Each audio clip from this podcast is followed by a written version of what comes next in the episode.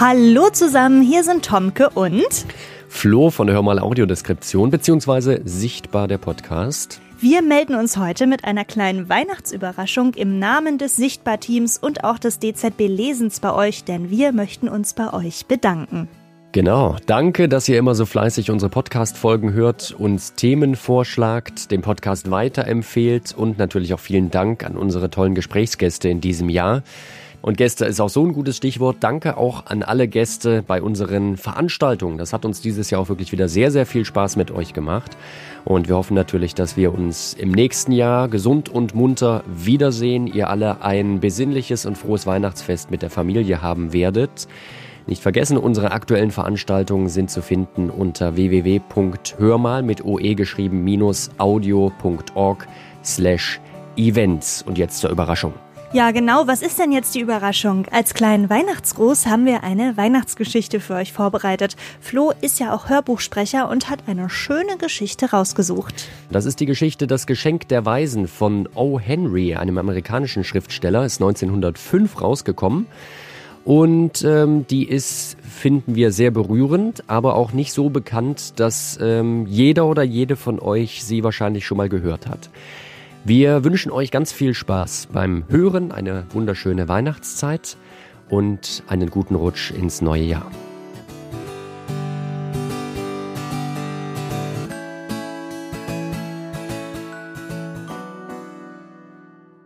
Das Geschenk der Weisen Alles, was sie besaß, war ein Dollar und 87 Cent. Mehr war es nicht. Das war ihr gesamtes Vermögen und 60 Cent davon bestanden aus Pennystücken. Viele kleine Pennies, die sie sich mühsam, mal nur einen, mal zwei, zusammengespart hatte.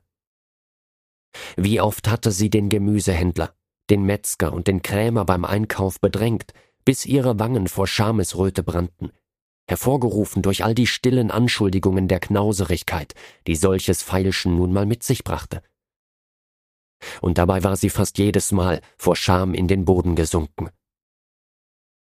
Dreimal zählte Della ihr Geld nach.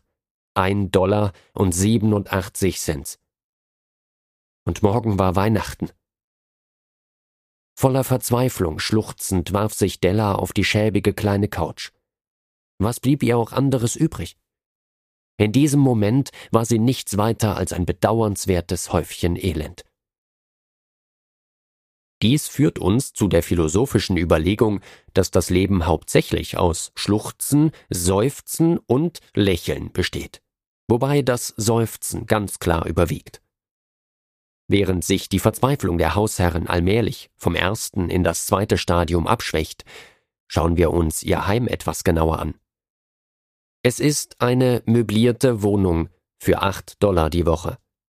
Und genau so sieht sie auch aus.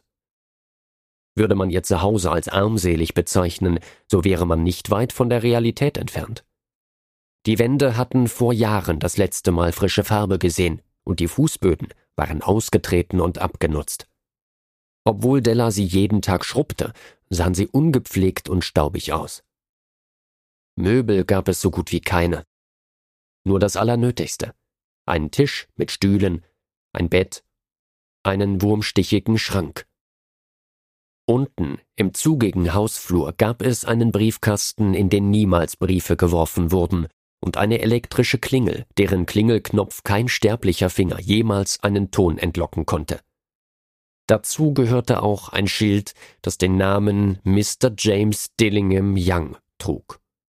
Das Dillingham stammte noch aus seiner früheren und leider vorübergegangenen Periode des Wohlstandes, als sein Besitzer 30 Dollar in der Woche verdiente. Jetzt, da das Einkommen auf 20 Dollar die Woche geschrumpft war, wirkten die Buchstaben des Namen Dillingham etwas verschwommen, so als ob sie ernsthaft beabsichtigten, sich zu einem bescheidenen und unauffälligen D. -Punkt zusammenzuziehen. Aber jedes Mal, wenn Mr. James Dillingham Young nach Hause kam und seine Wohnung im obersten Stock erreichte, wurde er Jim gerufen und stürmisch von Mrs. James Dillingham Young, ihnen bereits als Della bekannt, umarmt. welche Rolle spielten da noch verblichene Buchstaben und schäbige Wände? Doch so weit so gut. Della hörte auf zu weinen und betupfte ihre tränennassen Wangen mit der Puderquaste. Sie stand am Fenster und schaute mit getrübtem Blick einer grauen Katze hinterher, die an einem grauen Zaun entlang in einen grauen Hinterhof lief. Morgen war Weihnachten. Und sie besaß nur einen Dollar und 87 Cent, um Jim ein Geschenk zu kaufen. Sie hatte seit Monaten jeden einzelnen Penny, den sie auch nur irgendwie erübrigen konnte, gespart. Und das war der traurige Erfolg. 20 Dollar in der Woche reichen nun mal nicht lange. Die Ausgaben waren größer gewesen, als sie kalkuliert hatte. Doch das war eigentlich nichts Neues. Nur ein Dollar und 87 Cent, um Jim ein Geschenk zu kaufen. Ihrem Jim. In ihrer Fantasie hatte sie viele glückliche Stunden damit verbracht, sich etwas Schönes für ihn auszudenken, etwas Feines und Besonderes und Edles, etwas, das ein wenig dem nahe kam, es wert zu sein, von Jim besessen zu werden. Was konnte sie also tun? Sie brauchte Geld. So viel war klar. Zwischen den Fenstern des Raumes hing ein alter Wandspiegel. Vielleicht haben Sie schon einmal einen Wandspiegel in einer Acht-Dollar-Wohnung gesehen. Nur eine sehr magere und sehr bewegliche Person kann, wenn sie ihr Spiegelbild in einer schnellen Bewegung betrachtet, einen einigermaßen aussagefähigen Eindruck ihres Aussehens bekommen. Della aber, die sehr schlank war, beherrschte diese Kunst. Plötzlich drehte sie sich vom Fenster weg und stellte sich vor besagten Spiegel. Ihre Augen strahlten wie Brillanten, aber ihr Gesicht hatte innerhalb von zwanzig Sekunden jegliche Farbe verloren. Schnell löste sie ihr wundervolles Haar und ließ es in seiner ganzen Länge und Pracht über ihren Rücken herabfallen. Es gab zwei Dinge im Besitz der James Dillingham Youngs, auf die sie beide mächtig stolz waren. Das eine war Jims goldene Uhr, die bereits seinem Vater und vor ihm seinem Großvater gehört hatte. Das andere war Dellas Haar. Hätte die Königin von Saba in der Wohnung jenseits des Hofes gewohnt, Della hätte ihr Haar eines Tages zum Trocknen aus dem Fenster heraushängen lassen, nur um dagegen seiner Majestät Juwelen und Besitztümer als wertlos erscheinen zu lassen. Wäre König Salomon mit seinen im Keller aufgehäuften Schätzen der Pförtner des Hauses gewesen, Jim hätte seine Uhr jedes Mal, wenn er an ihm vorbeigegangen wäre, aus der Tasche gezogen, nur um ihn vor Neid an seinem Bart zupfen zu sehen. Nun fiel also Dellas wunderschönes Haar, wie ein brauner Wasserfall glänzend und sich kräuselnd, an ihr herab. Das Haar reichte Della bis unter die Kniekehlen, und umhüllte sie wie ein kostbares Gewand. Einen Moment betrachtete sie sich noch in dem Spiegel, dann steckte sie ihr Haar wieder nervös und hastig auf. Sie zögerte eine Minute, schluckte und stand ganz still, während eine Träne oder auch zwei auf den abgenutzten roten Teppich fielen. Dann gab sie sich einen Ruck, ging zum Schrank und holte sich ihre alte braune Jacke heraus. Sie zog sie mit zitternder Hand an und setzte ihren alten braunen Hut auf. Mit wehendem Rock und einem immer noch glänzenden Strahlen in ihren Augen stürzte sie zur Tür hinaus und rannte die Treppe hinunter auf die Straße. Sie stoppte erst, als sie ein Schild mit der Aufschrift Madame Sophronie An- und Verkauf von Haar aller Art erblickte.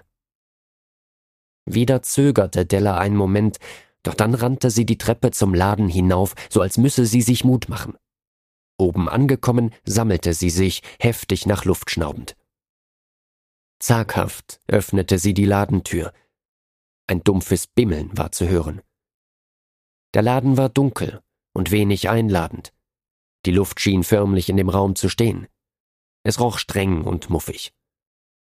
Doch ein Umkehren war nicht möglich. Della hatte zu tun, was zu tun war. Aus der hinteren Ecke des Raumes näherte sich eine auffällig gekleidete ältere Frau, offensichtlich die Besitzerin des kleinen Ladens. Madame, groß, zu weiß gepudert und unterkühlt, passte so gar nicht zu dem Namen Sophronie. Um ihre Unsicherheit zu überspielen, ging Della mutig auf die unfreundlich wirkende Frau zu. Möchten Sie mein Haar kaufen? fragte Della. Ich kaufe Haar, sagte Madame. Nehmen Sie Ihren Hut ab und zeigen Sie mal, wie es aussieht. Herunter fiel der braune Wasserfall. Zwanzig Dollar, sagte Madame und wog die Haarpracht mit geübter Hand. Hinter ihrem ausdruckslosen Gesicht blitzten listige Augen, in der Gewissheit, ein gutes Geschäft zu machen. Geben Sie es mir schnell, sagte Della. Kurz darauf nahm Madame Sophronie eine riesige Schere und begann mit ihrem grausamen Werk. Als Della spürte, wie ihr wunderschönes Haar links und rechts an ihren Schultern vorbei auf den Boden fiel, kämpfte sie mit den Tränen und spürte einen dicken Kloß in ihrem Hals, der das Atmen zusehends schwerer machte. Doch kurz danach hellte sich ihre Stimmung schnell wieder auf und machte einer neuen Leichtigkeit Platz. Jetzt schwebte sie förmlich aus dem Laden, denn nun besaß sie zwanzig Dollar. Oh, und die nächsten beiden Stunden tänzelten förmlich wie auf rosigen Schwingen an ihr vorbei. Seit langem war sie nicht mehr so glücklich gewesen. Sie durchstöberte die Geschäfte auf der Suche nach einem passenden Geschenk für Jim. Endlich fand sie es. Dieses hier war ganz sicher für Jim gemacht und für niemand anderen außer ihm. Nichts kam diesem Geschenk gleich, in keinem der Läden und sie hatte immerhin alle durchwühlt. Es war eine Uhrkette aus Platin. Einfach und dennoch edel im Design. Die Kette zeigte ihren Wert durch ihr besonderes Material und nicht durch kitschige Verzierungen, was im Grunde bei allen echten Dingen so sein sollte. Diese Uhrkette war es sogar wert, die Uhr aller Uhren zu ketten. In dem Moment, als Della sie sah, wusste sie, dass sie Jim gehören musste. Sie war wie er. Stille, Würde und Wert. Die Beschreibung passte zu beiden. 21 Dollar nahm man ihr dafür ab. Und mit den restlichen 87 Cent rannte sie nach Hause. Mit dieser Kette an seiner Uhr würde Jim sich nie wieder schämen müssen, wenn er in Gesellschaft seine Uhr aus der Tasche zog, um nach der Zeit zu sehen. So groß und eindrucksvoll die Uhr auch war, hatte er doch zumeist nur verstohlen darauf geschaut, denn die Uhr war statt an einer Kette an einem alten, schäbigen Lederriemen befestigt. Als Della nach Hause kam, verwandelte sich ihr Freudenrausch und sie erreichte langsam wieder einen Zustand von Besonnenheit und Vernunft. Unsicher näherte sie sich dem Spiegel, um die traurigen Reste ihrer einstigen Haarpracht zu betrachten. Was sie sah, war furchtbar. Ihr Spiegelbild erinnerte an einen geschorenen Hund, der zu lange im Regen gestanden hatte.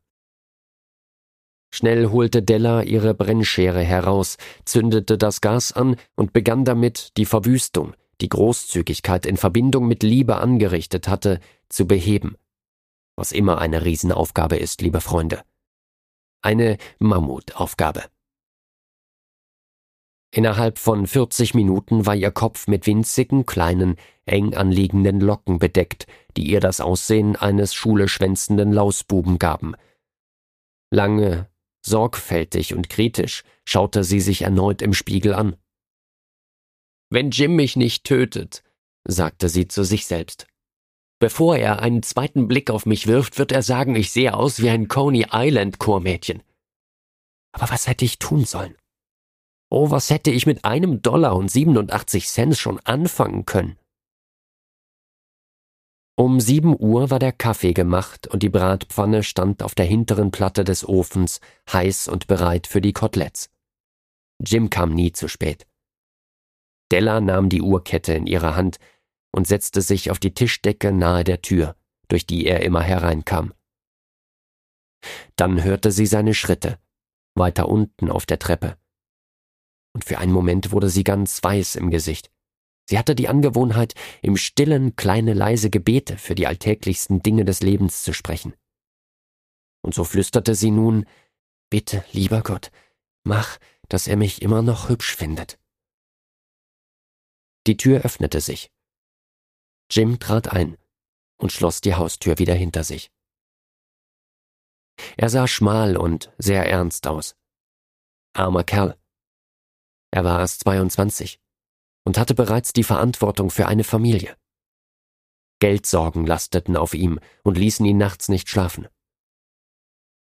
Noch vor zwei Jahren sah alles in seinem Leben ganz rosig aus.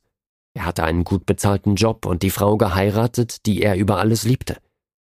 Doch die Zeiten waren schlecht. Und schon kurze Zeit später verlor er seine Anstellung. Nun hielt er sich und seine Della mit Aushilfsjobs über Wasser. Das, was er verdiente, reichte gerade so für das Notwendigste. Und dabei benötigte er dringend einen neuen Mantel und besaß keine Handschuhe. Jim blieb an der Tür stehen, so unbeweglich wie ein Setter, der eine Wachtel wittert. Seine Augen fixierten Della, und da war ein Ausdruck in ihnen, den sie nicht deuten konnte, und der ihr Angst machte. Es war weder Wut noch Überraschung, weder Missbilligung noch Entsetzen. Es war überhaupt keines der Gefühle, auf die sie vorbereitet war. Er starrte sie einfach nur an, mit diesem besonderen Ausdruck auf seinem Gesicht. Da sprang Della vom Tisch herunter und rannte zu ihm. Jim, Schatz, rief sie laut schluchzend, schau mich nicht so an. Ich habe mein Haar abgeschnitten und verkauft, weil ich Weihnachten nicht ertragen hätte, ohne ein Geschenk für dich zu haben. Es wird wieder wachsen. Es macht dir doch nichts aus, oder?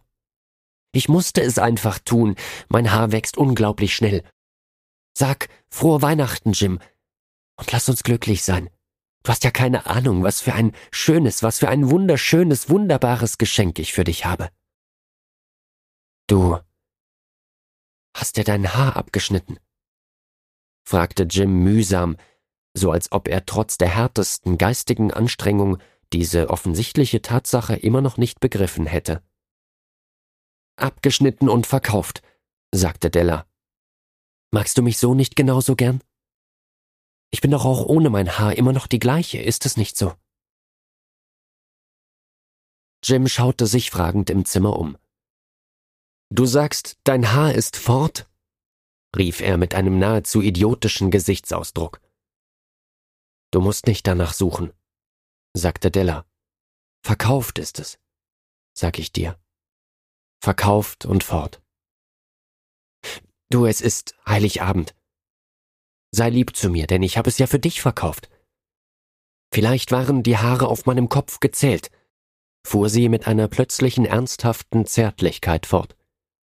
Aber niemand wird jemals meine Liebe zu dir zählen können. Soll ich jetzt die Koteletts aufsetzen, Jim? Jetzt schien Jim rasch aus seinem Trancezustand zu erwachen. Er umarmte seine Della. Lassen Sie uns deswegen für zehn Sekunden mit diskret prüfendem Blick ein belangloses Objekt in der anderen Ecke des Raumes betrachten. Acht Dollar die Woche. Oder eine Million im Jahr? Was ist das schon für ein Unterschied?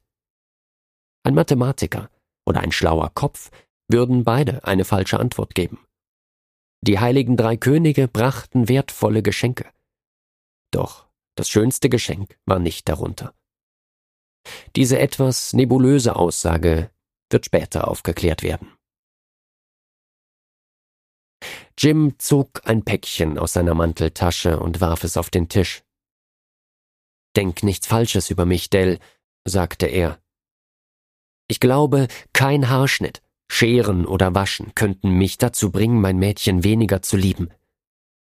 Aber wenn du das Päckchen öffnest, wirst du sehen, warum ich zuerst etwas aus der Fassung war. Schnell zogen weiße und flinke Finger an Schnur und am Papier.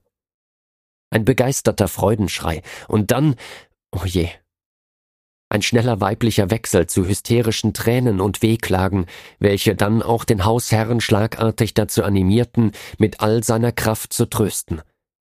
Denn da lagen sie. Die Kämme. Die ganze Garnitur. Seitlich und hinten in die Haare zu stecken.